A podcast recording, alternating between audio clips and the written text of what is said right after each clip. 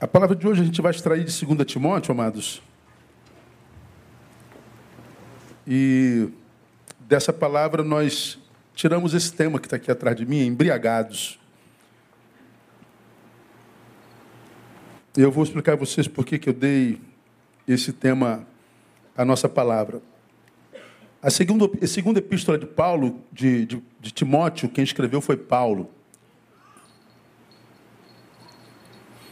É uma das três cartas pastorais que Paulo escreveu. Paulo, na verdade, escreveu três epístolas na Bíblia Sagrada. Dentre estas, três são conhecidas como pastorais, cuidando da pessoa especificamente, visa cuidado, visa pastoreio. Essa foi a terceira das cartas pastorais e a décima terceira que ele escreveu, portanto, a última carta que ele escreveu. Fiz um estudo nessa carta por quase um ano aqui na nossa igreja, numa série de, de, de quase um ano, conversando sobre essa carta. Para mim, é uma das cartas mais profundas escritas por Paulo, porque diferente das outras duas pastorais, essa ele estava preso, ele estava condenado à morte. Deus já o havia revelado que diferente das outras formas, das outras vezes que ele foi preso, dessa vez ele morreria mesmo. Chegou o tempo do fim, ele não escaparia daquela. Aquele era o tempo da sua morte. Para mim, só, só isso já faz dessa carta algo completamente diferente. Por quê? Ele sabia que ia morrer. E saber que a gente vai morrer não é um bom saber. Ninguém gostaria de saber o dia da sua morte. Você gostaria de saber o dia da sua morte? Não, né? Se por acaso alguém, pô, eu gostaria, pastor. Aí o senhor fala assim, então tá, tu vai morrer dia 17 de novembro de 2021. Pronto, acabou tua vida hoje. Você só vai pensar em 17 de novembro de 2021. Por que, que a doença chamada câncer gera tanto pavor na gente? Porque ela é uma possibilidade de morte. Então, quando nós estamos diante da possibilidade da morte, já é apavorante. Mesmo sem a certeza de que a gente vai morrer. Paulo não, Paulo não, não estava diante da possibilidade da morte, Paulo estava diante da certeza da morte.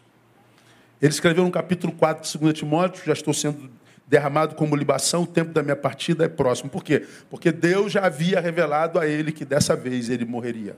E morreu. E morreu degolado. E foi de posse dessa realidade, dessa informação de que eu iria morrer, que Paulo escreveu essa carta. Paulo sabe que vai morrer e ele morre amando a Timóteo. Ele morre escrevendo, ele morre sendo útil. Ele morre se importando. Ele morre servindo. Ele morre sem angústia, sem pavor, sem neuras. A angústia de Paulo revelada no capítulo 4 não é por causa da morte. É por causa do que ele poderia ter vivido, mas não viveu por causa da qualidade de alguns de seus discípulos. Falei sobre isso aqui muito profundamente. No capítulo 4 ele diz: ah, Demas me abandonou tendo amado o mundo presente. Falou, Poxa, Demas foi meu discípulo. Eu batizei esse menino, eu apresentei o Cristo, eu fiz dele o que ele era.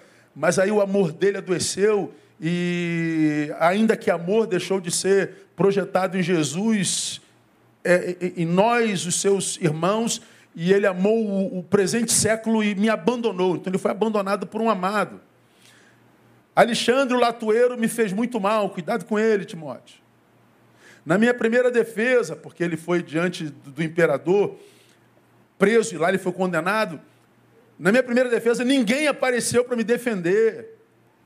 Paulo está triste, não é pelo fato de que vai morrer, porque ele já sabia que ia, mas pela angústia de não viver o último abraço com gente que ele amava. E ele não viveu o último abraço com gente que ele amava, não porque ele deixou de amar essa gente, mas porque essa gente deixou de amá-lo. Ou teve o seu amor adoecido e esse amor o levou para outros cantos, para outros, outros, outros objetos de amor. E aí ele escreve a Timóteo, procura vir ter comigo breve, você já conhece essa história. Ele está dizendo, eu queria morrer pertinho de alguém que eu amo. Então ele não morre angustiado pela certeza que vai morrer, porque ah, ele tinha consciência da missão cumprida, ele viveu para a vontade de Deus e era a vontade de Deus que, que, que ele morresse. Então, essa carta, ela, ela tem todo um significado diferente de todas as outras que ele escreveu. Nessa carta, ele está passando o cajado para Timóteo. O velho pastor que está indo, passando o cajado para o novo pastor que está nascendo.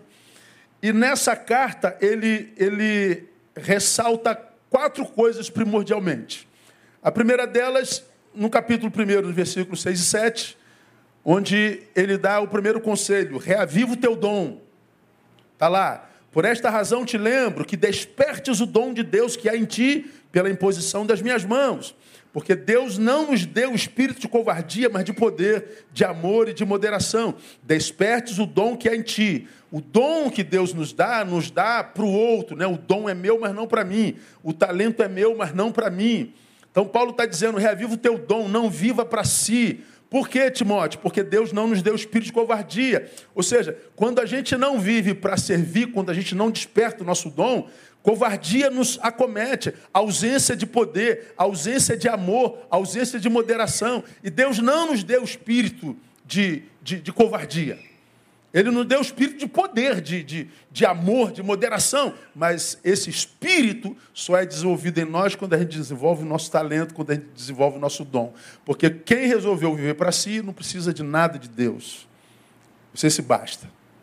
Deus me dá para que eu me torne capaz para compartilhar e cumprir missão. Se eu resolvi me retirar para mim, então seja você o seu próprio Deus. E a gente vai ver que quando a gente se torna o nosso próprio Deus, o que a gente acha em nós é diabo. Nós nos auto-sabotamos.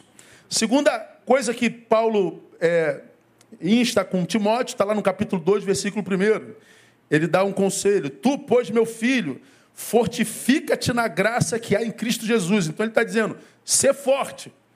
Tá, Paulo, eu quero ser forte, mas onde é que eu me fortifico? É na graça.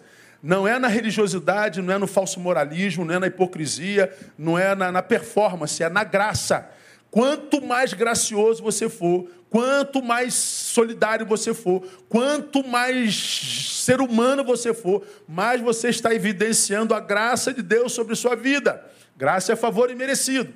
Então Deus te perdoa, viva uma vida de perdão. Deus foi solidário para contigo, seja solidário. Deus foi um Deus humano para contigo, te dando uma segunda chance, dê segunda chance. E é assim que a gente se fortalece, reproduzindo o que Deus fez por nós. Quando nós resolvemos viver para nós, nós nos tornamos juízes, apedrejadores, imperdoadores, imperdoadores, nem existe isso, né? Gente com coração empedernido, gente que se especializa em problemas e defeitos alheios, nós nos tornamos juízes, julgamos a todos e todos. Nós nos é, encontramos com a nossa pior versão. A terceira colocação que Paulo faz a Timóteo evita disputas vãs e controvérsias insensatas. Capítulo 2, de 14 e 16. Lembra-lhes estas coisas, conjurando-os diante de Deus, olha só, que não tenham contendas de palavras, que para nada aproveitam, senão para subverter os ouvintes.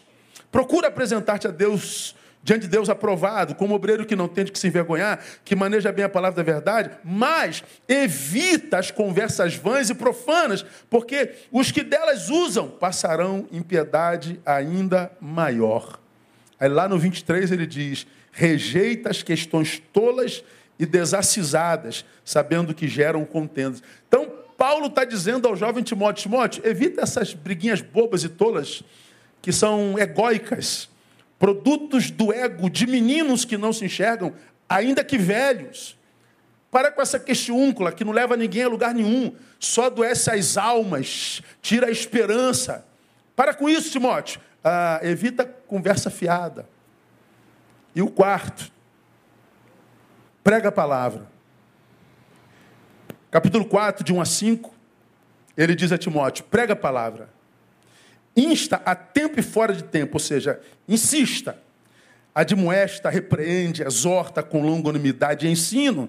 Ele continua dizendo: Conjuro diante de Deus, de Cristo Jesus, que há de julgar os vivos e os mortos pela sua vinda e pelo seu reino, porque virá tempo em que não suportarão a sã doutrina, mas tendo grande desejo de ouvir coisas agradáveis, ajuntarão para si mestres segundo seus próprios desejos, e não só desviarão os ouvidos da verdade, mas se voltarão à fábula. Então ele diz: prega a palavra no versículo 2 do capítulo 4. Por isso, quando, quando eu leio, irmãos, Paulo escrevendo a Timóteo essa segunda carta, eu tenho a sensação que as epístolas pastorais têm um quê de escatológico. Porque quando é, ele escreve há tantos anos atrás e diz: reaviva o teu dom, ou seja, não se retira para ti, é como se ele estivesse escrevendo para nós hoje. Quanta gente de quem ninguém depende para nada porque não está disponível para Deus. Gente que se retirou para si, é, um, é uma ilha. Não conte com ele para nada. Nada sai dessa ilha. É a ilha, talvez, composta por uma pessoa que relacionou-se com muito boa intenção, mas por alguma razão, como Paulo se feriu tanto quando se doou, que resolveu não se doar mais. Vou me poupar, vou me retirar para mim. Aí você enterra talentos, você enterra dons, você enterra a competência que você tem para amar, a competência que você tem para ensinar, a competência que você tem para acolher. Você enterra talentos que, porque enterrados, piora muito a terra. Piora muito o nosso tempo presente. Então, Paulo escreve a Timóteo há tanto tempo atrás e diz para nós: reviva o teu dom, para mim, essa, essa epístola escatológica. Paulo diz: ser forte.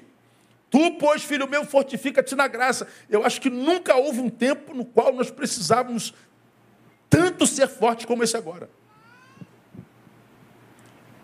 Porque hoje nós temos embates do lado de fora e temos embates do lado de dentro.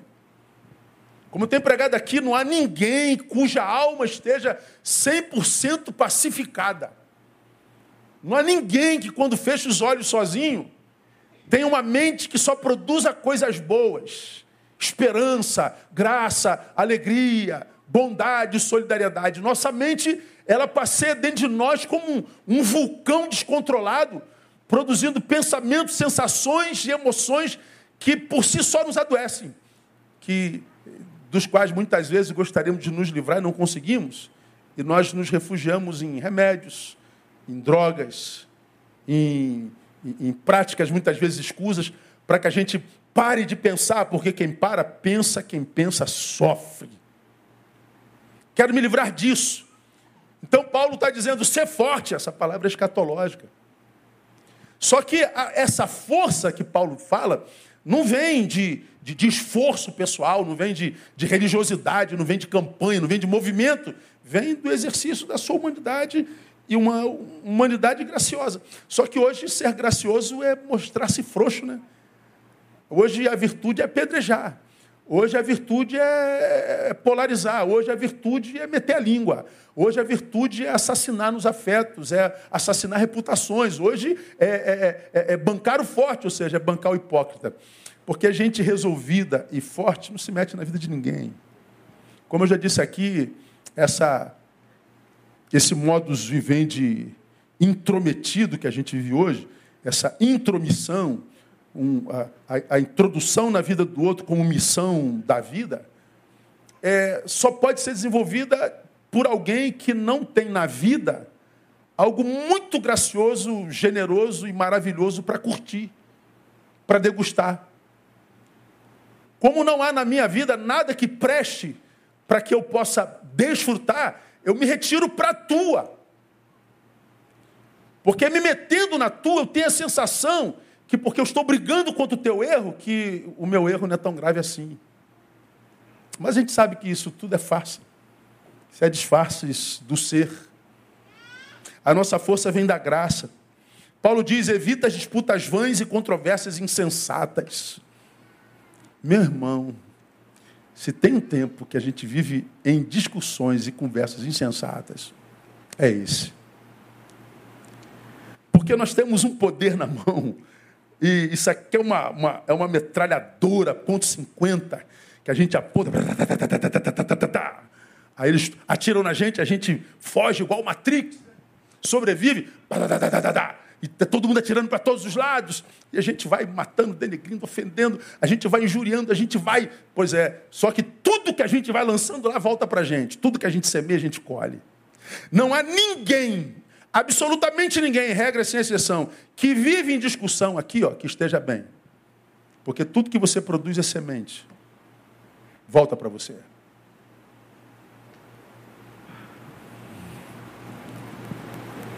Evita disputas. Aí ele diz: vê disso tudo, prega a palavra. E prega como, como ensina Paulo, né? Quem dentre vós é sábio? Tiago. Mostre pelo seu bom procedimento. Como já preguei nesse texto, essa palavra de Tiago é muito fundamental, né? Quem é sábio entre vós? Aí ele diz assim: Você é sábio, sou. Então não mostre com sua fala, não mostre com seu discurso, não mostra com a sua lacração, não mostra com a sua filosofia, não mostra com a sua ideologia, mostra com procedimentos. É como quem está do lado de lá, olhando para nós, como cristãos, ouvindo Tiago, perguntando quem dentre vós é sábio. De lá alguém diria, Neil, você é sábio? Sou. Então, não me fale da sua sabedoria, me mostre.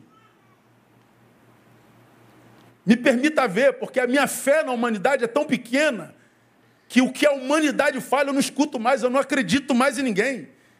Eu não me rendo mais a discursos, eu não me, me rendo mais a publicações, eu não me rendo mais a performance. Eu só acredito no que vejo, Neil. Me mostra a tua sabedoria com bom procedimento. Bom, a gente vê sábios hoje muito facilmente com bons procedimentos? Não.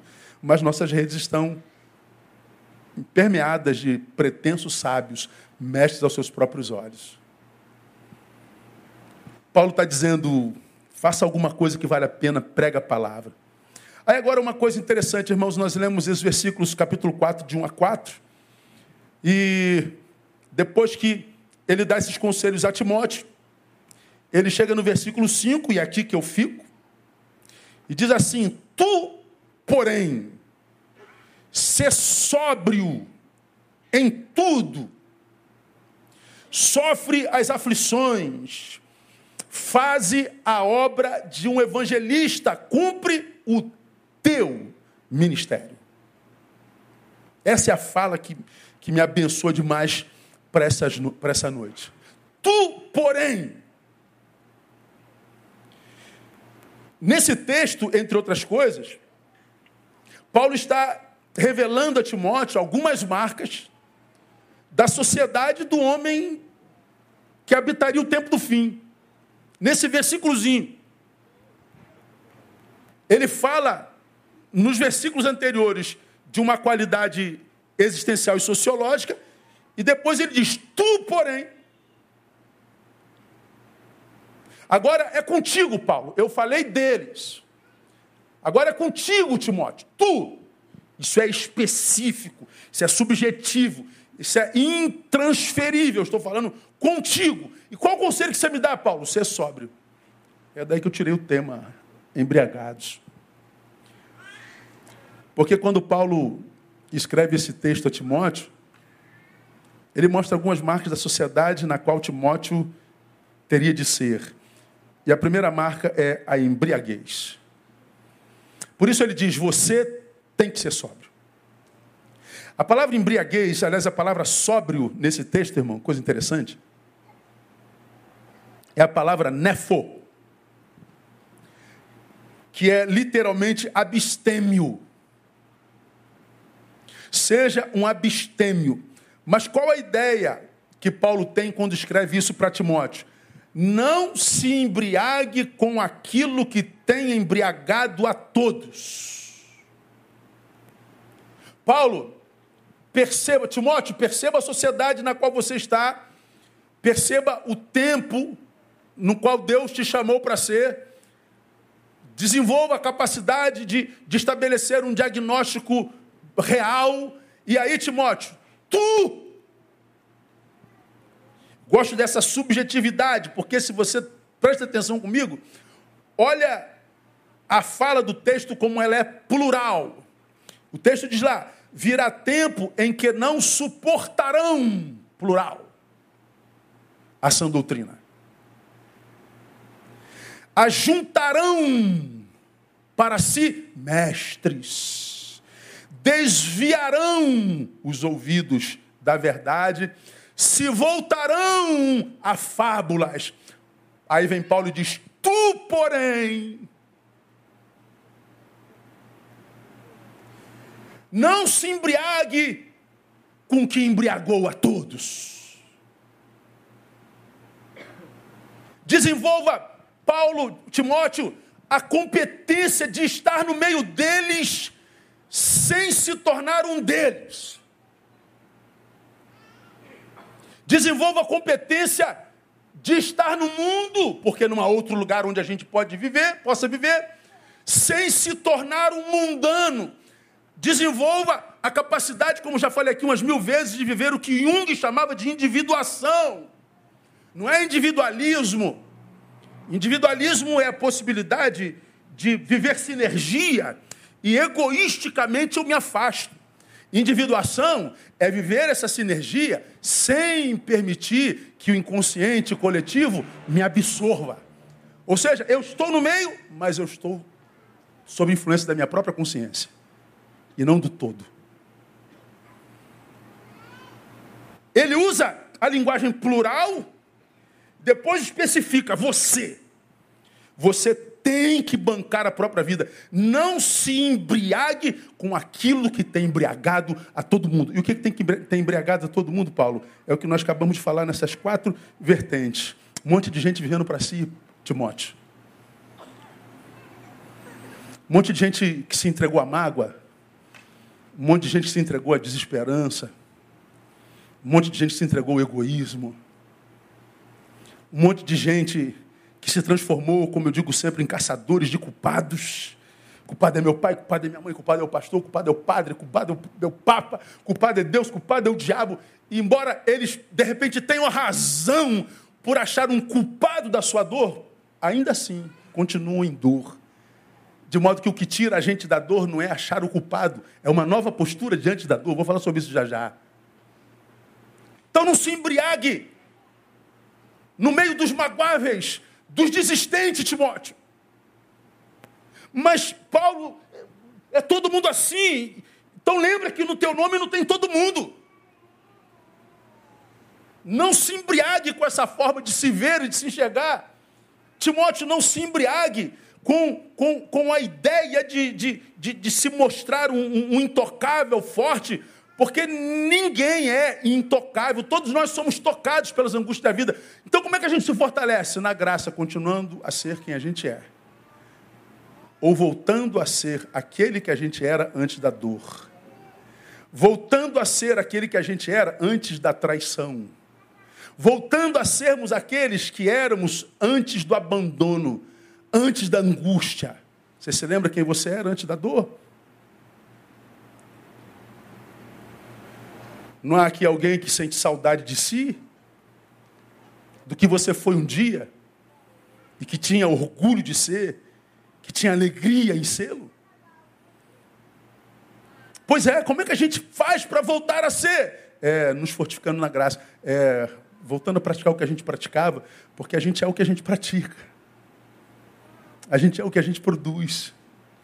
Não se embriague com essa geração, Timóteo, que vive em disputas vãs e controvérsias insensatas, discussões e discussões de discussões que nunca chegam a um denominador comum. Nunca há um vencedor nessa batalha. Nunca ninguém muda de ideia. Não adianta falar, a sensação que a gente tem é de que a gente está lançando pérolas a porcos o tempo inteiro. E aí, a gente muitas vezes percebe que essas discussões só, só, só se dão entre as pessoas que vivem nos porões da existência. Né? Essa semana me botaram num, num grupo, eu não faço parte de grupo nenhum, senão só o do Neil, André, Tamara e Thaís. De nenhum, me botaram num grupo de um pessoal que está lutando aí por uma questão política no Brasil. E se você vê os nomes, irmão, só as cabeças assim, brilhantes. Aí botaram lá, todo mundo foi se apresentando, não falei nada.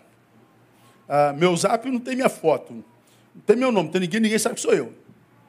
Aí tá, tô, tô vendo, daqui a pouco começa a discussão, discussão, discussão, discussão, discussão, discussão. Aí ontem à noite teve uma discussão tão grande que um xingou o outro.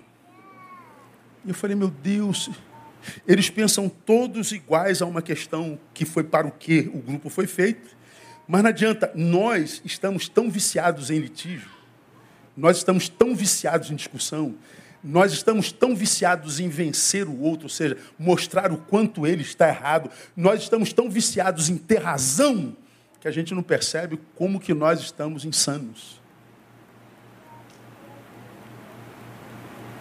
Às vezes você acaba uma discussão e fala assim, meu Deus, por que, que eu estou discutindo isso aqui, gente? Para que, que eu me meti nessa briga? Ah, porque o cara falou que o, que o Vasco é o melhor time do Brasil. Como é que pode um desse? Não posso me calar não, pastor. Deixa o menino. Deixa o garoto. Deixa o garoto lá, pô. Não, mas pastor, por que só mentira? Eu não posso. Pode sim, cara. Você pode, é porque você gosta de briga. Porque se você não briga, você tem que se encontrar com o seu vazio. Você tem que se encontrar com a sua miserabilidade. Você está brigando porque você perdeu a competência para viver paz. Porque paz, para quem tem inferno dentro, é uma desgraça. É por isso que a gente vive em guerra. Então deixa o garoto achar. Se o garoto for do Bangu, o Bangu é o melhor time do Brasil. Pronto, deixa o menino se divertir. Tá bom, vamos tomar um cafezinho, filho meu. Vamos, paga aí. Tá bom, pastor, pago. Ele vai com o Bangu dele, que é o melhor time do Brasil, e eu saio com um cafezinho, pago. Não é melhor? Mas não, vamos discutir. É o time. Deixa o moleque brincar, deixa o garoto pensar. Está matando ninguém. Mas não, gente, não, pastor, a gente não pode calar. A gente tem que se posturar, pastor. A gente, não, não tem não. Porque se posturar for só publicar coisas em Instagram, nossas posturas não têm mudado nada, só tem piorado. Não tem adiantado. Só tem adoecido gerado litígio. Só tem amargurado a alma. Porque à medida que você joga lixo lá, a gente joga lixo cá. E você vai recebendo esse lixo todinho na tua alma. Como eu já disse aqui, há tanta invasão, há tanta informação, há tanta opinião a respeito de você na tua alma, que a tua alma está sendo constituída como um Frankenstein existencial. Um pedaço de gente, um pedaço de pessoas, de ideias a teu respeito. Chega uma hora que nem você sabe o que você é. Porque é um Frankenstein almático. Aí Paulo está dizendo para Timóteo: não se embriague com essa besteira, Timóteo. Prega a palavra. Diga alguma coisa que edifica, Timóteo. Porque se não for para edificar, cala-te, Timóteo. Porque tudo que você manda para lá, volta para cá. Então ele está dizendo, primeira marca desse tempo presente, embriaguez. Mas ele está dizendo, tu, porém, seja controlado, seja equilibrado, seja sóbrio, seja abstêmio. Não beba do que eles estão bebendo e os está embriagando. Segunda marca que a gente vê nesse tempo presente, sofre as aflições. Ele está dizendo, Timóteo, nós estamos entrando num tempo aflitivo, num tempo de aflições. É absurdo para mim o realismo da Bíblia com relação ao sofrimento. E eu não sei como é que tem gente que consegue distorcer o que a Bíblia fala sobre sofrimento, principalmente Paulo. Tu, porém, ser sóbrio em tudo. Aí vem um conselho paulino: sofre as aflições. Como eu já preguei sobre isso aqui muitas vezes, 2 Timóteo capítulo 4, quando ele escreve, o mesmo Timóteo fala assim: ó, sofre comigo como bom soldado de Cristo Jesus. Quando eu preguei sobre esse texto, eu falei assim, ó, Paulo, se ele fosse, uh, se ele fosse analisado pelos teólogos modernos, principalmente da, da teologia da prosperidade, teologia da contemplação, essas que fogem da, da, da realidade da vida, iam falar que Paulo é um herege. Porque a marca da igreja moderna é pare de sofrer. Pare de sofrer. Pare de sofrer. Pare de sofrer. Você liga a televisão, você que está com problema aqui, você que está com problema lá, você que está com problema não sei aonde, você que está no problema, você que lá, você tá... Como nós nunca nos adaptamos ao sofrimento, não aprendemos a lidar com ele, a gente quer tanto se livrar do problema que a gente acredita que uma fronha pode nos livrar do problema. A gente acredita na vassoura santa. É verdade, não é? A gente acredita no sabonete com os elementos da Santíssima Trindade. A gente acredita no sal ungido. A gente acredita no açúcar ungido. A gente acredita no cuspe ungido. Eu falei sobre o cuspe ungido. Joga aí no Google, não agora não, deixa acabar o culto, não pede que você, Deus vai ministrar no teu coração agora não. Pastor, bota água na boca. Olha, Deus me deu a unção que vai liberar sobre vocês. Ele bebe. Hum, hum, hum.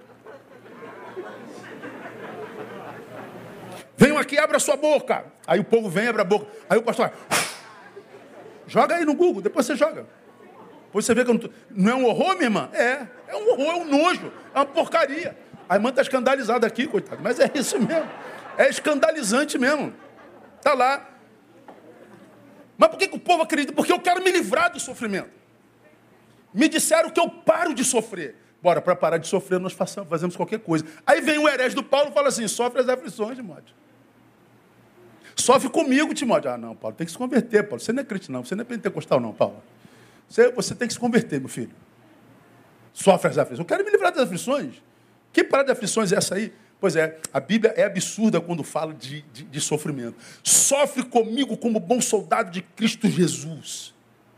Irmão, você quer ver um livro que você deve ler, que fala muito sobre o sentido da vida, ah, fala muito sobre a realidade e o valor da angústia e da dor? Um, Victor, uma, um livro de Victor Frankl, que é Em Busca de Sentido. Victor Frankl é um psiquiatra que passou três anos em Auschwitz onde ele viu milhares de contemporâneos seus morrerem. Nós conhecemos a história de Auschwitz. Três anos. A foto dele, pele e osso. Passando por um sofrimento que não se justifica, não se explica. Diante da banalização total da vida e da existência. Um ódio sem o menor sentido, sem a menor racionalidade, sem conseguir entender a maldade de um ser humano para com o outro. E sem a menor esperança de se livrar disso. Ele sobrevive, ele criou a terapia, a logoterapia, que é o tratamento através da palavra. Os seus livros são extraordinários. E uma fala no livro de Vitor Frankl diz assim, ó: tudo pode ser tirado de uma pessoa, exceto uma coisa, grave isso: a liberdade de escolher sua atitude em qualquer situação da vida. Me tiraram minha esposa. Caraca, eu nunca imaginei ficar viúvo. Me tiraram meu emprego. Caramba, passou um tsunami na minha vida, levou tudo. Bom, acabou minha vida. Bem, você tem direito de achar que a tua vida acabou. Mas você tem direito de entender que a vida é mais do que aquilo que levaram. Nós não temos escolha. Tudo pode ser tirado de nós. Mas o que não podem tirar de mim, de você, é a atitude que nós vamos ter diante do que tiraram de nós. O sofrimento, a aflição é inevitável, mas a atitude que a gente tem no sofrimento e na aflição isso é de cada um, irmão. Isso é absurdamente pessoal. Nesse livro ele fala que as aflições estão no campo tão profundo do nosso ser que ninguém pode viver a nossa aflição por nós. Ninguém pode sofrer a tua dor por você. A sua dor é insubstituível. Se não fosse, nossos filhos não sofriam. É verdade ou não é? Nós tiraríamos a angústia do nosso filho, tiraríamos a depressão do nosso filho, nós tiraríamos as adversidades do nosso filho. Ver um filho acamado e diante da morte, a mãe trocaria de lugar, mas correndo. Mas não pode. Ninguém pode sofrer as nossas aflições. O que a gente pode é escolher a forma como viver tal aflição. E é por causa dessa escolha que nós vemos tanta gente nas aflições ascendendo, crescendo, melhorando, e tanta gente nas aflições se tornando bem pior, se degradando, se diluindo. Quantos de nós não temos no nosso hall de amigos, na nossa relação de amigos, alguém que passou pelo vale da sombra da morte e a gente diz: meu Deus, Fulano se deformou completamente, era um homem doce, uma mulher doce, era uma pessoa tão amiga, presente, olha o que, que ele está fazendo consigo. A gente não consegue entender. E alguém diz: é a dor pela qual ele está passando. Se você olhar para o lado, tem alguém passando a dor igualzinha. Mas a atitude dele fez com que ele transformasse a aflição em escola. Nós estamos no outubro rosa. Prevenção contra o câncer. Semana que vem eu vou falar sobre o câncer, no último domingo de outubro. E vamos passar um, um vídeo que está aí já nas redes da, da é, é, Mulheres Betânia, Betânia Mulheres, de um, um, bocado de irmãs que passaram pelo câncer. Um bocado de irmãs que fizeram quimioterapia, carequinha, a cabeça lisinha Converse com qualquer uma dessas pessoas que foi acometida por um câncer e pergunte se tem como ser o mesmo depois do câncer. Pergunta se tem como ser o mesmo depois de perceber que a sua vida pode ser arrancada. Pergunta se vai perder tempo com besteira. Pergunta se vai entrar em discussões tolas. Pergunta se vai continuar se relacionando com gente tóxica, ladronas de nós. Pergunta se a vida não toma um sentido infinitamente maior depois da possibilidade da dor. A gente muda completamente, irmãos. Nossos sonhos mudam a proporção das dores que a gente vive. Eu já falei isso aqui mil vezes. Você está aqui ó, muito bem, graças a Deus. Pode estar tá duro, mas você está saudável, você está alimentado, mas tem sonhos. Você não precisa de dinheiro para sonhar. Então você sonha, acabar essa pandemia, você vai ganhar aqui um não sei o quê, vai sair um, um sei lá, um, vai ganhar um dinheiro aí. Aí você pensa, pô, queria muito conhecer a Estátua da Liberdade, queria conhecer a Europa, queria não sei o quê. O teu sonho é ir para a Europa. Bom, de repente tem gente aqui que está com uma bolsa colostômica. Pergunta qual é o sonho dela. Pergunta se ela tem interesse para a Europa. Pergunta se ela tem interesse em comprar um carro zero. Ela só quer poder usar o intestino. Ela só quer poder fazer o número dois. Voltar à normalidade da vida. Só isso. Você quer casar, você quer ter filhos, você quer passar um concurso, você quer tudo. Agora, pergunte a alguém que sofreu um acidente de carro, está numa cadeira de roda, qual é o sonho dela? O que é felicidade? É poder andar com as minhas próprias pernas. Só isso. É tudo que eu queria na minha vida, pastor. Poder andar com as minhas próprias pernas. É por que, que o sonho dele é andar com as pernas e a gente anda com as pernas e diz que a vida não presta? Porque os nossos sonhos, eles vão mudando a proporção do lugar onde nós estamos. E a, a dor, o sofrimento, tem essa capacidade de esmagar o sujeito ou de fazê-lo ascender. Porque a gente não tem como se livrar da aflição. A gente tem como a superá-la. A gente não tem como se livrar da dor. Ela é inerente à existência, mas a gente pode aprender a dialogar com ela. Qual a dificuldade de se lidar com o sofrimento, principalmente no tempo desse que a gente vive hoje, irmãos? A dificuldade, primeiro, é porque nós somos uma geração distraída demais. A gente se distrai muito facilmente. A gente não consegue mais fazer uma coisa de cada vez. Isso é todo mundo, eu e vocês. A gente está aqui, ó, é, jantando. Estava aqui almoçando com o André aqui no shopping. Mas não tem jeito. O telefone vibra. Zzz. Você está aqui com a mão direita com, com o prato na, na, na, na boca, o prato não, o garfo na boca e está aqui, ó.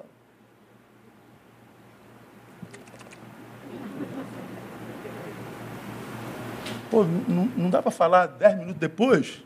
É como que se quem nos contacta pela rede não pode esperar um minuto. Não é assim mesmo? Mas pode esperar ou não pode? Pode. É a gente que não aguenta. A gente não come direito, a gente se distrai a gente não degusta a presença do amado, porque a gente se distrai. A gente não, não, não vê o filme todo, porque a gente se distrai. Aí tu tá no cinema aqui, ó, daqui a pouco tu me dá uma gargalhada. O que, que foi? O que, foi? O que, que foi? Passou, mané. Passou, perdeu o filme. Nós somos uma geração distraída. O que isso quer dizer? Nós nunca absorvemos tudo o que o momento nos proporciona. Nós nunca estamos no agora 100%. Nós estamos distraídos do que está acontecendo. Grande parte da nossa pobreza é, está no fato de não termos degustado tudo que poderíamos ter, ter degustado no momento anterior. Chegamos no momento seguinte vazio do que não degustamos no momento anterior, porque nós estamos distraídos. Nós nunca conseguimos conversar com alguém dez minutos inteiros sem que ninguém nos incomode, sem que a gente não se distraia. Aí o que, que acontece? A, a nossa distração interrompe a nossa formação, a nossa maturação para lidar com a vida e com o presente tempo. Nós nos distraímos e perdemos preciosidades que poderiam nos ser eh, ministradas por gente preciosa, por momentos preciosos, por experiências preciosas. Nós estamos distraídos, como digo sempre, nos auto-sabotando e a gente não se capacita para a dor. Geralmente, irmãos, regra, toda regra tem exceção, as pessoas mais capacitadas para a dor são aquelas mais centradas em si mesmas. Aquelas pessoas que não vivem com, com a cabeça no mundo da lua. Aquela gente que está aqui, mas não está aqui. Sabe como é que é? Conhece alguém assim? O voado, o Retardado? É mais ou menos isso. Nunca está aqui, cara, está voado. Curta o que está aqui, cara. Se enriqueça do momento, porque é tudo que você tem. Mas a gente é distraído. A gente tem dificuldade de ministrar atenção. A gente perdeu a competência para praticar escuta. O que o poeta chamaria de escutatória. A gente desenvolve a oratória, a arte de falar. Mas Rubem Alves fala de escutatória, a capacidade de ouvir. E por que, é importante? Porque, inclusive, a fé vem pelo ouvir. E mais adiante o apóstolo diz: Esta é a vitória que vence o mundo, a saber, a nossa fé, a nossa fé que vem pelo ouvir. Se a gente é distraído, a gente não fortalece fé. E a gente é vencido pelo mundo, a gente é vencido no mundo. Qual a dificuldade para o sofrimento? É porque nós somos uma geração unilateral. Nós somos a geração do selfie. Nós somos da geração cuja a máquina fotográfica, já ouviu falar essa palavra alguma vez, irmão? Você que tem 12 anos de idade, você sabe o que é uma máquina fotográfica, minha filha? Não, o que é isso, pastor? Pois é, hoje é celular. Só que a, a lente da nossa máquina fotográfica está sempre voltada para nós. Nós somos a geração do selfie. Nós queremos mostrar o nosso trabalho. Olha, irmãos, eu tenho empresa que faz um, um telão maneiro, e aí eu posso tirar uma foto do telão e botar na, na, na, na, página. Mas aí eu tiro a foto com a minha cara aqui. Ó. Aí o cliente fala assim: tu não estou interessado no tua você não precisa aparecer, não, filho. Eu só estou interessado no telão. Mas tu bota teu cabeção lá no, tua, no selfie. Nós somos a geração voltada para si. Nós somos a geração do, do, do, do, egoísmo. Nós somos a geração unilateral, nós estamos voltados sempre para a gente. E a dor, preste atenção, em grande escala, porque deveria provocar reflexão, não é? porque ninguém reflete em festa, em celebração. Em festas e celebrações a gente curte. Na dor a gente para e a gente pensa e deveria provocar reflexão. Então, a dor em grande escala nos sobrevém para promover reconciliação. Ah, quando a dor aperta, irmão, a gente, a gente pisa na mãe, a gente pisa no pai, a gente briga com a esposa, a gente arrebenta com a família. Mas quando a dor joga a gente num leito, quem a gente quer perto? Mamãe. Pode ser o cabra mais velho do mundo, irmão. Tua mãe está viva? Tá. A minha sogra teve mãe até 72 anos, irmão. Eu não conheci outro ser humano na vida que teve mãe até 72 anos e pai até 71. Aí tu olha a, a, a véia Sona, minha sogra, 70 anos. Ah, eu tenho que ir para casa dos meus pais. Como assim? 70 anos teus pais? É. Então você pode ter 70 anos, a corda aperta. Mamãe. A gente sempre recorre para mamãe. Vovó. Quando a dor assola a alma, o que a gente quer perto é família. É gente que a gente ama. Sai o homem marrento, a menina rebelde, sai o cabeção. O que sobra é o menino carente de colo e de afeto. A dor, em grande escala, nos aparece para que ela promova essa reconciliação com gente que nos ama de verdade, que nos formou e nos ajudou, nos ajudou a ser quem nós somos. Eu tenho um amigo em Belo Horizonte, pastor Jeremias Pereira, brodão, que tem uma frase que eu acho brilhante: valoriza quem vai estar no teu enterro. E quem é que está no nosso enterro, irmão? Diga aí. Família. Onde é que as famílias se encontram, irmão? No enterro. Ô tia, quantos anos? Ô vó, nossa, vó, olha, tio, tio João, quanto tempo? Quanto tempo você vê? Deve ter uns 25 anos. Ô, tia, ô tia Lalinha, ô tia Lalinha, tudo bem, tia Lalinha? Ô, você era um menininho. É, a gente se encontra no enterro. E quando está vivo, morra família. Morra família. Nós somos uma geração unilateral. Por que, que nós não sabemos lidar com sofrimento legal? Somos uma geração performática. Nós dissimulamos sentimentos e maquiamos realidade. Me perguntaram num fórum alguns anos atrás, pastor, uma grande marca do homem contemporâneo. Dissimular a realidade. Parecer ser uma coisa que não é. A nossa capacidade de performance é muito grande. Então, quando eu vejo aquele cara que você está, sei lá, você está fazendo alguma coisa, aí o camarada faz aquela cara, cruza o braço, aquela cara de, de intelectual, como quem diz. Aquela, aquele olhar de juízo, ah, meu irmão, tu já pode contar. Que o que você está falando está tocando na ferida, na pereba dele. Sabe o que é pereba, irmão? É do tempo da máquina de fotografar. Não se usa, não se usa mais essa palavra, né? Mas tinha pereba no pé. Quando você vê a reação de indiferença, de raiva, de, de, de, de, de oposição, de, de reprovação, está tocando na ferida, irmão.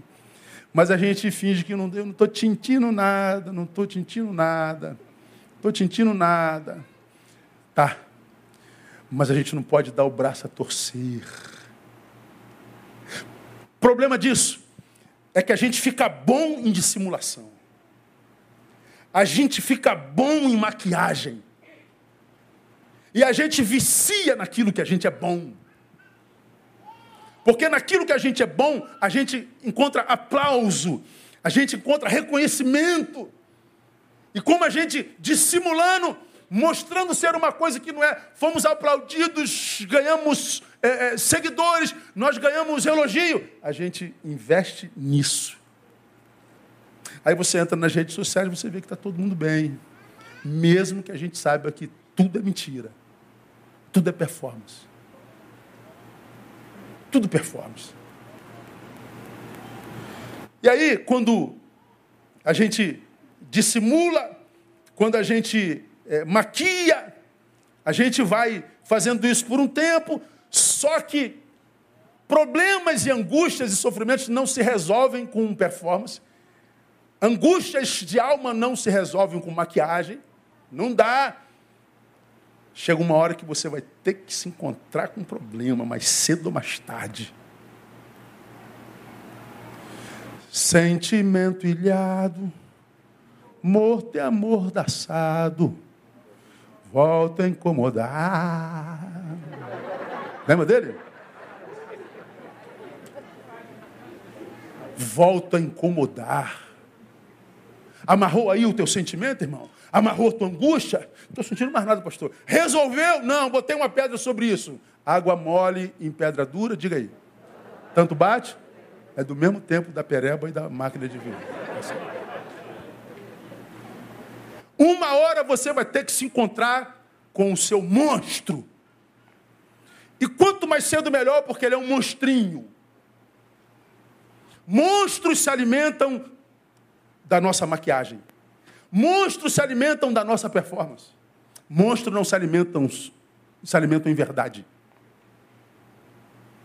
E aí, se a gente se transforma nessa competência de, de maquiador, de, de performance, o resultado é que quando o encarar for inevitável, já será tarde demais.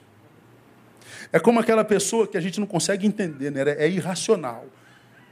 Ah, tô, eu estou evacuando sangue. Ó, evacuou sangue, preocupa. Pode ser uma fissura anal, não é nada, mas pode ser o quê? Pode ser um câncer no intestino. Então vai no, no, no, no proctologista, meu. Faz um exame. Não, eu tenho medo, pastor. Eu não vou, não. Vai que eu descubro um câncer. Tu trata o câncer. Não, não vou, não. Tenho medo do diagnóstico. Ah, bom, fugir do diagnóstico resolve o problema da doença? Não. Mas com medo do diagnóstico a gente não faz o exame. Já viram isso por aí ou não já? Nós, homens, somos feras em fazer isso. Os xureques masculinos. Vai lá fazer o toquezinho, irmão. E, eu sou macho, pastor. Tá louco? Tá maluco? Não. É, é amor. Deixar o médico tocar é amor próprio.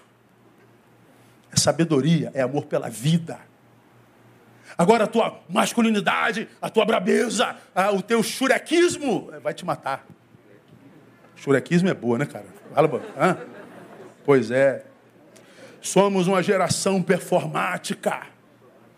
Por isso, quando a dor chega e já não tem mais como fugir disso, às vezes já é tarde demais.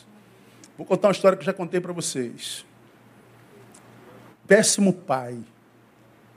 Abusou do filho. O filho chega aos 14 anos, sai de casa. Vai para a casa da avó, no outro estado. O moleque estudioso vira tenente do exército. Nunca mais quis ver o pai. O pai tem câncer. Adoece, reúne os filhos, dos quais ele abusou, de todos eles. E pediu perdão, confessou para a mãe que tinha abusado dos filhos. O tenente, agora major, não veio. Não quero saber de meu pai, não me interessa, eu não tenho pai. Meu pai já morreu para mim há muito tempo. Cristão. Ligo para ele e falo, brother, venha ver o seu pai. Despeja toda a tua dor em cima dele, se for o caso, mas venha ver o seu pai. Pastor, eu lhe considero demais, eu lhe amo demais, mas eu não vou, não quero saber de meu pai. Venha. Passou uma semana, o pai piora, a gente tenta trazê-lo de volta, e a mãe tentando trazer o filho, porque o filho é, é, é homem de Deus. Mas a dor de perdoar alguém que deveria me proteger, me amar, mas abusou de mim, gerou a maior dor. Não, eu não quero. Passa mais um tempo, ele não vem, o pai piora. Eu ligo, seu pai não passa desses dias. Pega um avião e venha. Pastor, desculpa, eu não vou. Ele não veio, e eu disse para ele antes do pai morrer: Por que, que você tem que vir? Porque é teu pai. E a nossa relação com pai e mãe é uma relação de amor e ódio. Você intrinsecamente ama seu pai e sua mãe.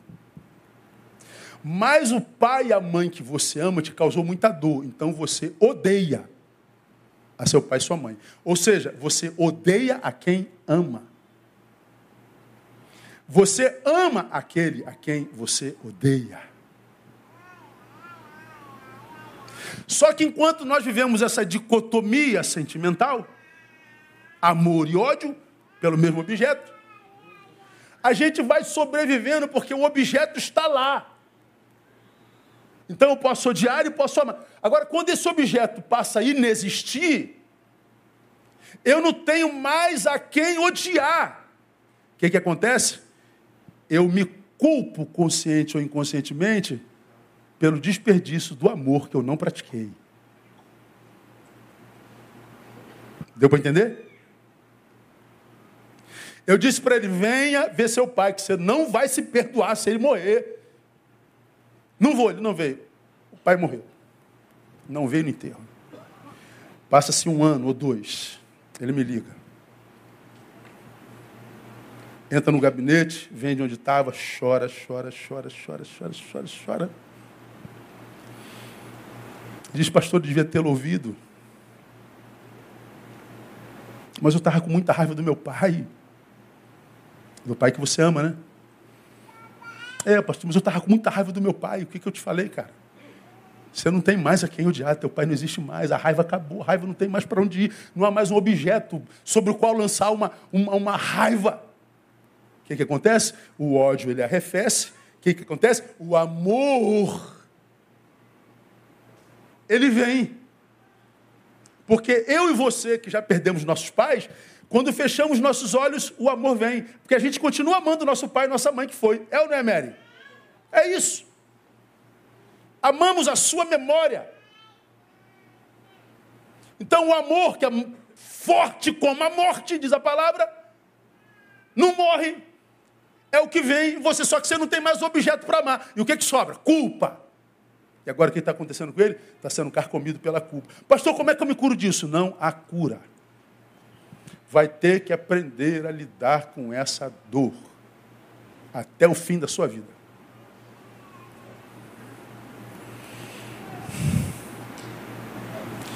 Somos uma geração performática. Fantasiamos sentimento. Fingimos que está tudo bem.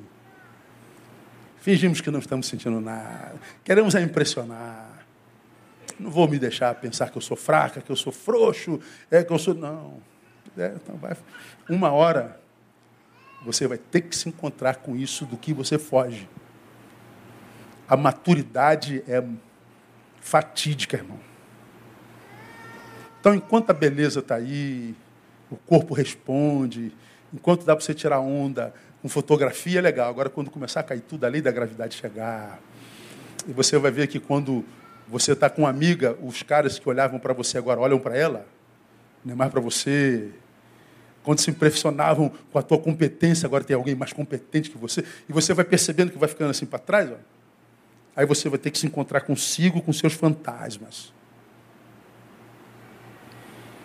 Então, a gente diz, o problema é a dor. Não, o problema é o dolorido. O problema é como a gente se embriagou com essa cultura performática com essa cultura individualista, fugitiva, com essa cultura selfiana. Sem perceber que a gente estava vivendo uma mentira. Vitor Franklin, tudo pode ser tirado de uma pessoa, exceto uma coisa: a liberdade de escolher a sua atitude em qualquer situação da vida. Então, quando a gente escolhe a situação certa, o sofrimento não é problema, irmão. Como eu botei na semana passada, não sei se dá para achar aí, painel.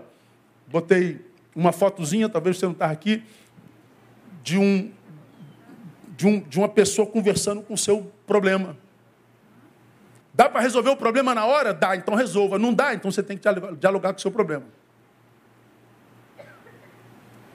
Não adianta ficar pintando o problema. Não adianta ficar mensurando o problema, aumentando o problema. Não adianta fingir que não tem problema. Dialoga. Vamos dialogar com o nosso problema. E olha, irmãos, Paulo talvez seja. Olha aí. Aprenda a conviver com seus problemas. Ó, ó a cara do problema. Mas olha a postura do problemático. Dá um cafezinho? Isso aí. Pastor, eu estou cheio de problema. O problema é seu? É, teu problema é problema seu. O meu problema é problema meu. No final, irmão, somos nós e nós mesmos. Principalmente quando é angústia de alma. Ninguém pode sofrer o nosso problema por nós. Ninguém pode sofrer as nossas aflições por nós. E não dá para fugir das aflições a vida inteira, a gente tem que amadurecer para lidar com elas. Paulo talvez tenha sido o que mais falou sobre sofrimento na Bíblia. E por que, que ele fala? Preste atenção no que eu vou dizer agora. Primeiro, porque As suas aflições foram as suas melhores mestras, tirando Jesus de Nazaré. Jesus de Nazaré, que é citado na Bíblia como homem de dores.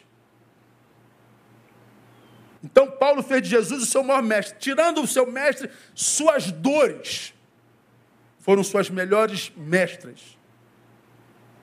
Por que, que ele fala muito de dor? Porque ele lidou com as suas dores de tal forma que aprendeu a sentir prazer nelas. 2 Coríntios 12, 10, pelo que sinto prazer nas fraquezas, nas injúrias, nas necessidades, nas perseguições, nas angústias por amor de Cristo. Porque quando estou fraco, então é que estou forte. Paulo chega a um ponto no qual ele passa a sentir prazer nas angústias.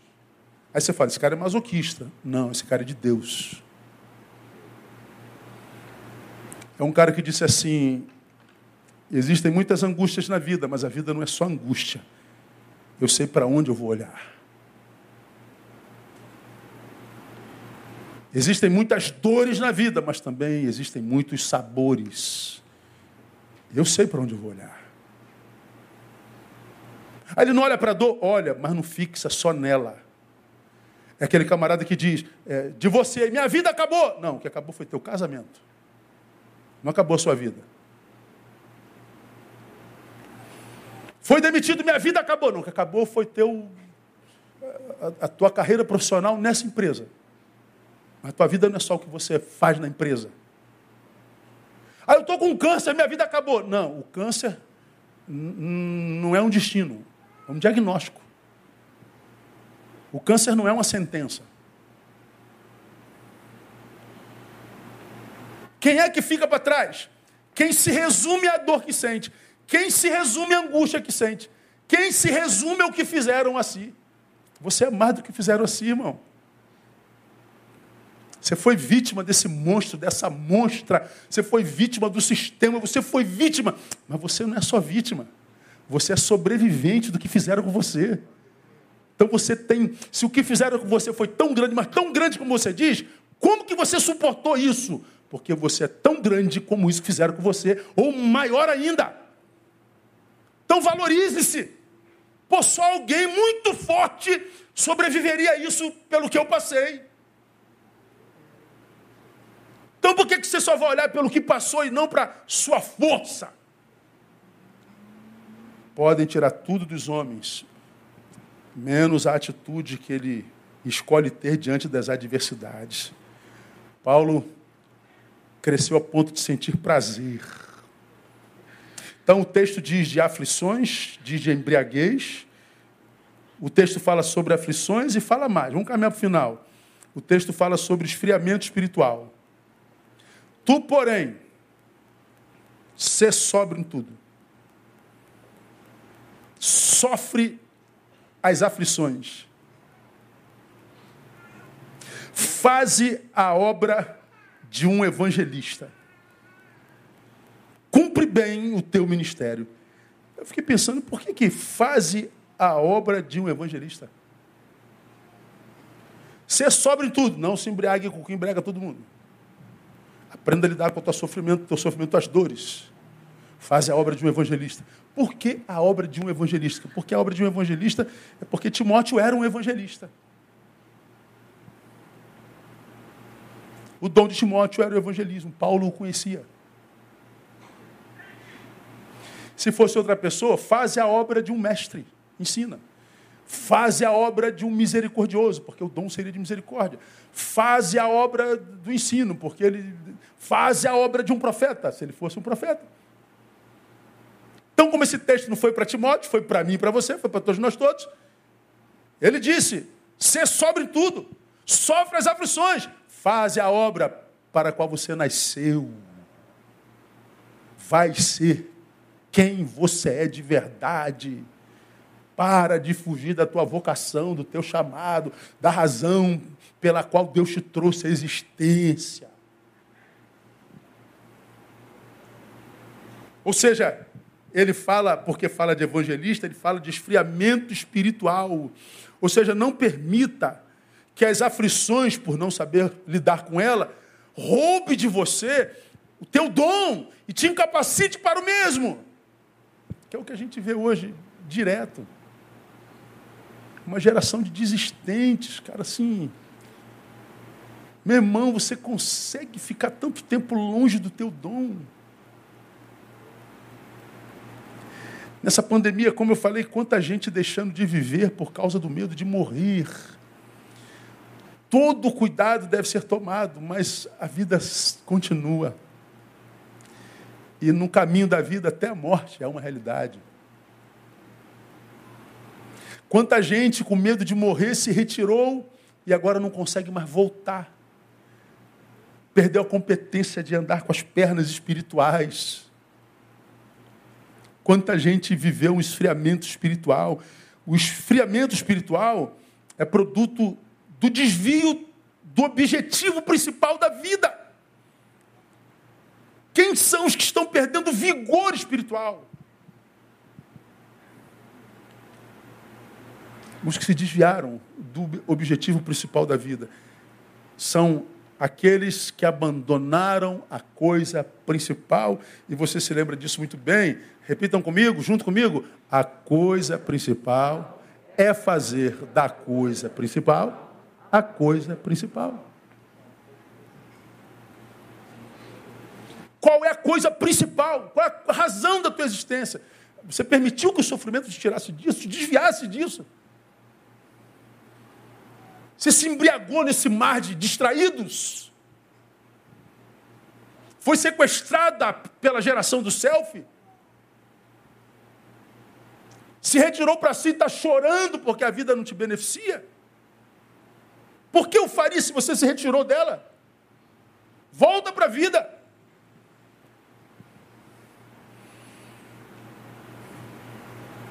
O esfriamento é o deixar a razão da própria existência.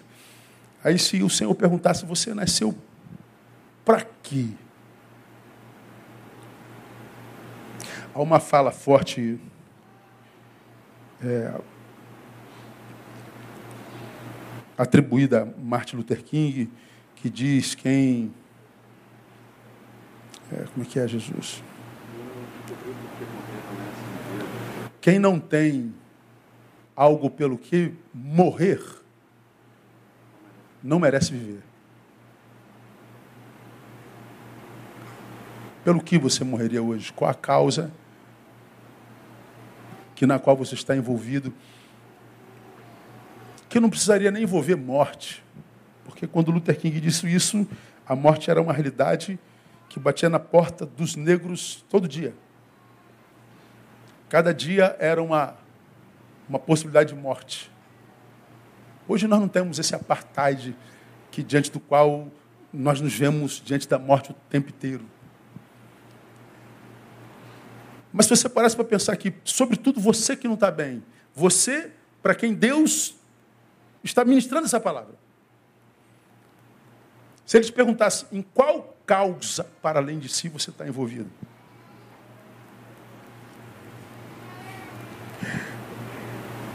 Esse esfriamento é algo que tem embriagado muita gente.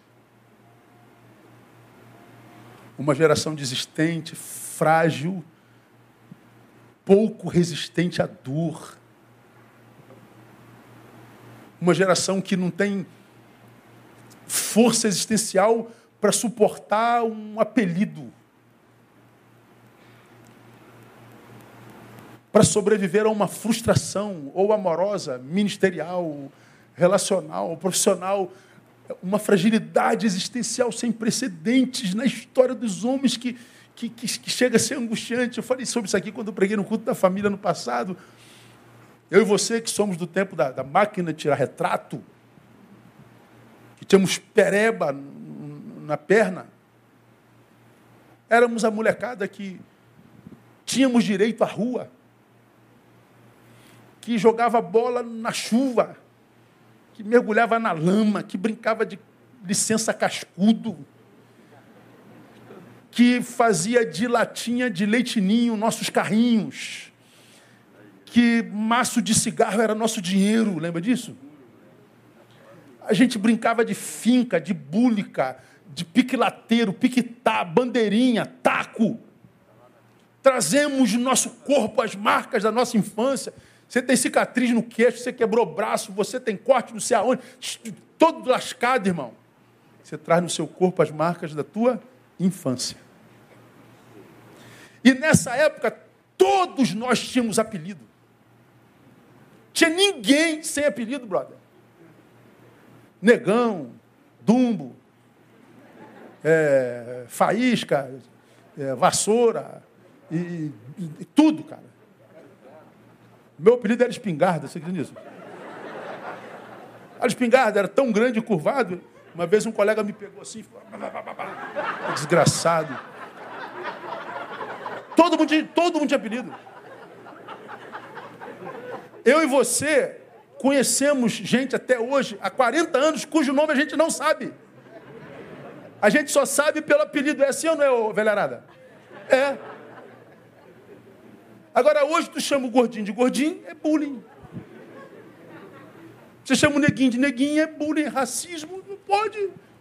Você não pode chamar o orelhudo de tumbo. Você não pode chamar o magrelo de vareta, de salsicha. Você não pode. Porque você tocou na imagem, aí aparece o politicamente correto, isso é um escândalo. Oh, Jesus! O que, que foi? Chamou o magrelo de salsicha. Por que, que é um escândalo? Mexeu em tudo que ele tem, imagem. Não tem mais nada. Ele é criado num quarto, num celular. Houve um tempo que a gente falava, ele soltou pipa no ventilador. Não, hoje ele não solta mais pipa. Aí ele joga bola no, no tapete. Não, ele não joga mais bola. Eles foram sequestrados por isso aqui. Você fecha o teu olho aí agora, você vai lá na tua infância. O dia que você caiu da árvore, o cachorro correu atrás de você, tu tocou a campanha, saiu correndo, o coroa te pegou. Memória. Aí tu sente saudade da tua infância. Essa geração não tem memória infantil. Porque não teve infância chega na adolescência vazio, sem ter vivido infância. Não tem consistência para suportar as angústias da vida.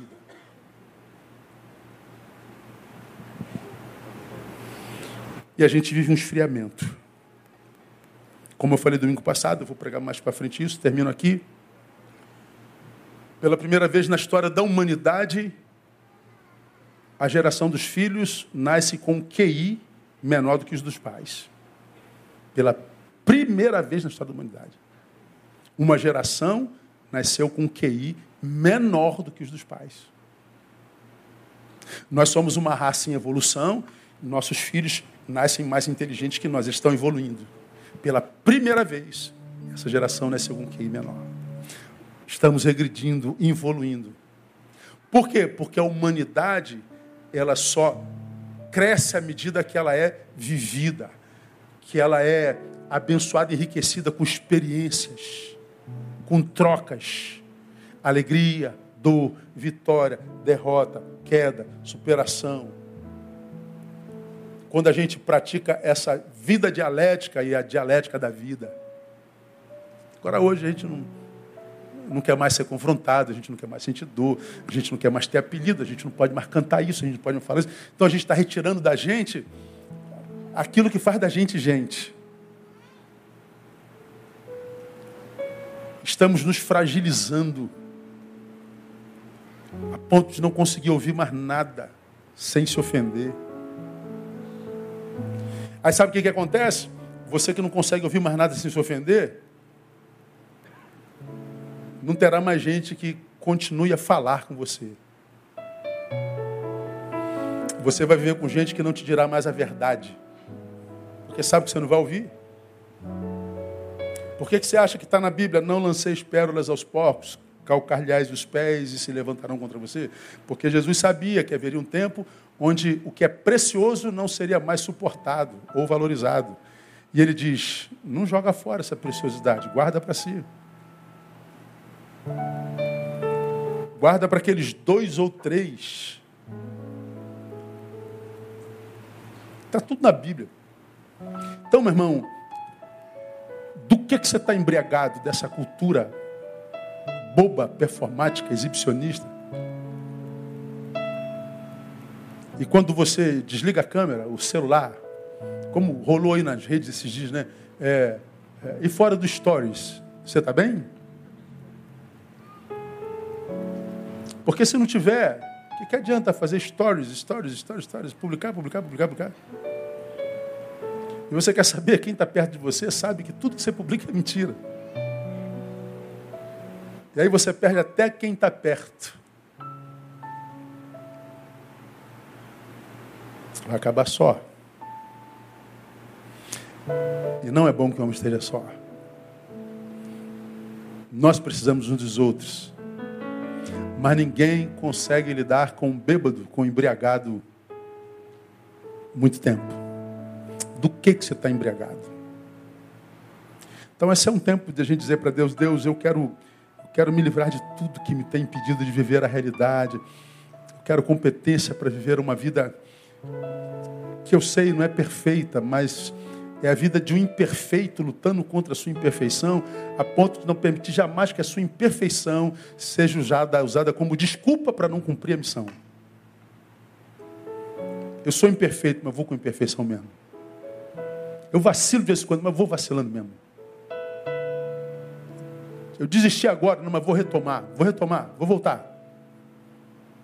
Vou tentar de novo, vou, vou fazer a minha parte. Se o mundo tem essa porcaria, e parte disso tem a ver comigo, porque o meu talento eu guardei para mim, minha capacidade de amar, minha capacidade de acolher, minha capacidade de aconselhar, minha capacidade, minha capacidade, eu me retirei para me defender deles e, e acabei autenticando o status quo, reafirmando o status quo, o estado atual. Então insira-se e muda isso aí. Pelo menos de quem está aqui no teu entendo. Porque eu e você não precisamos que o mundo todo fique bem. Se ficar bem aqui no teu entorno, a gente já vai sobrevivendo. Se você estiver bem naquele lugar para o qual você volta, com quem você é, já está legal. Cuida da tua casa, cuida da tua família, cuida de quem te ama. Cuida bem de quem vai estar no teu enterro. Amém, amados? Que Deus nos abençoe com a sua palavra, que nos ajude a praticá-la. Aplauda ele bem forte. Vamos orar e vamos embora.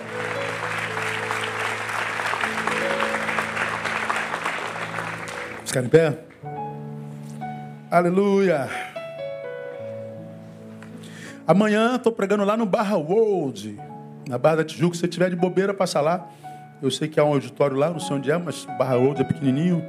Oceanos Church. Oceano, Oceanos in Movie Church. Eu falo church, não é church. Vamos orar. Pai, muito obrigado por esse dia tão enriquecedor. Como nós fomos abençoados na palavra da manhã e como fomos abençoados na palavra dessa noite. E nós não queremos andar embriagados com quem embriaga essa geração, Deus. Nós não queremos ser reféns de, das aflições e das dores sem luta. Tu sabes quantos aqui estão presentes passando por dores e angústias profundas, e por causa dessas dores, tu os trouxestes aqui nessa noite. Por causa dessas dores, Tu puseste cada um deles diante da televisão, do celular, do iPad, nesse exato momento, porque tu querias sará-los, tu querias fazer uma obra de restauração na vida de cada um de nós. E nós pedimos a Deus que aqueles com quem tu falaste nessa noite não, não, não, não, não impeçam ao Senhor de fazer o que tu queres. Que essa noite seja uma noite divisora de histórias que essa noite seja uma noite divisora de águas. Que essa noite, ó Deus, seja uma noite de redenção, uma noite de salvação, de ressignificação, de rumos.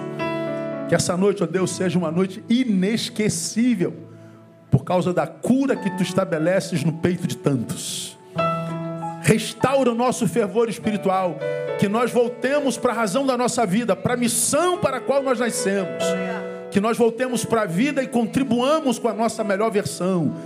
Tu sabes, ó Deus, com quem tu falaste nessa noite e a quem tu querias alcançar, que essa palavra possa produzir frutos a 10, 30, 60 e a 100 por um, para a glória do teu nome. Que a graça bendita de Jesus, o amor de Deus, o Pai e a consolação do Divino Espírito repousem sobre a vida de cada um de vós, sendo também por igual com todo Israel de Deus espalhados pela face da terra.